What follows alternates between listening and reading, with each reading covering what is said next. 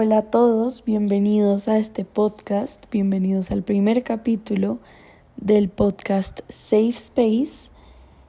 Em, bueno, en este primer capítulo vamos a hablar sobre la historia, pero no sobre la historia de la homofobia en sí, em, sino cómo la historia ha formado argumentos para la homofobia.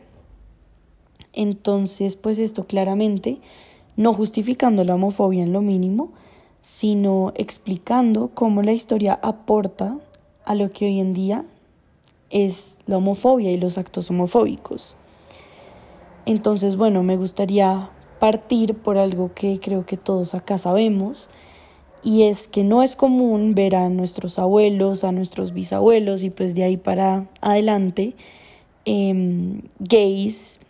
Em, es algo que se ha visto en las últimas generaciones es algo que hasta ahorita se está dando a conocer porque la gente lo está expresando. Em, y pues la verdad esto se dio hace muy poco. Em, algo que pasa acá es que esto implica que para muchas personas sea la normalidad y que lo que está fuera de la normalidad no esté bien, cosa que pues es completamente errónea, ya que hay mucha gente que vincula la normalidad a la moralidad. Entonces ven lo que está fuera de la normalidad, que pues en este caso sería, serían las parejas homosexuales, como malas, como que no está moralmente correcto, pues está mal, porque a veces la gente tiende a confundir la normalidad con la naturalidad y pues la verdad es que no tienen nada que ver porque la naturalidad, pues todos somos naturales y las parejas o del mismo sexo o diferente sexo son naturales. Lo que pasa es que no están normalizadas las parejas de pues el mismo sexo, que esto también pues me trae a hablar de la familia tradicional. Y es que la historia ha construido una familia tradicional ideal. Y esto es algo que rompen las parejas del mismo sexo.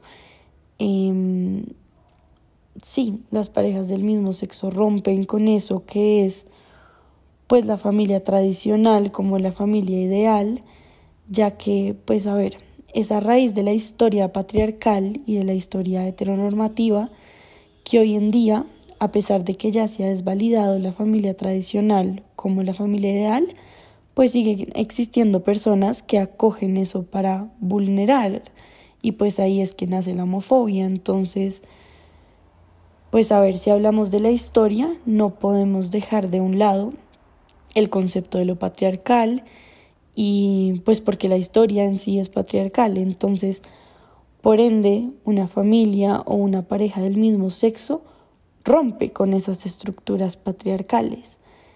Em, entonces, pues los roles tradicionales no existen y no tienen cabida.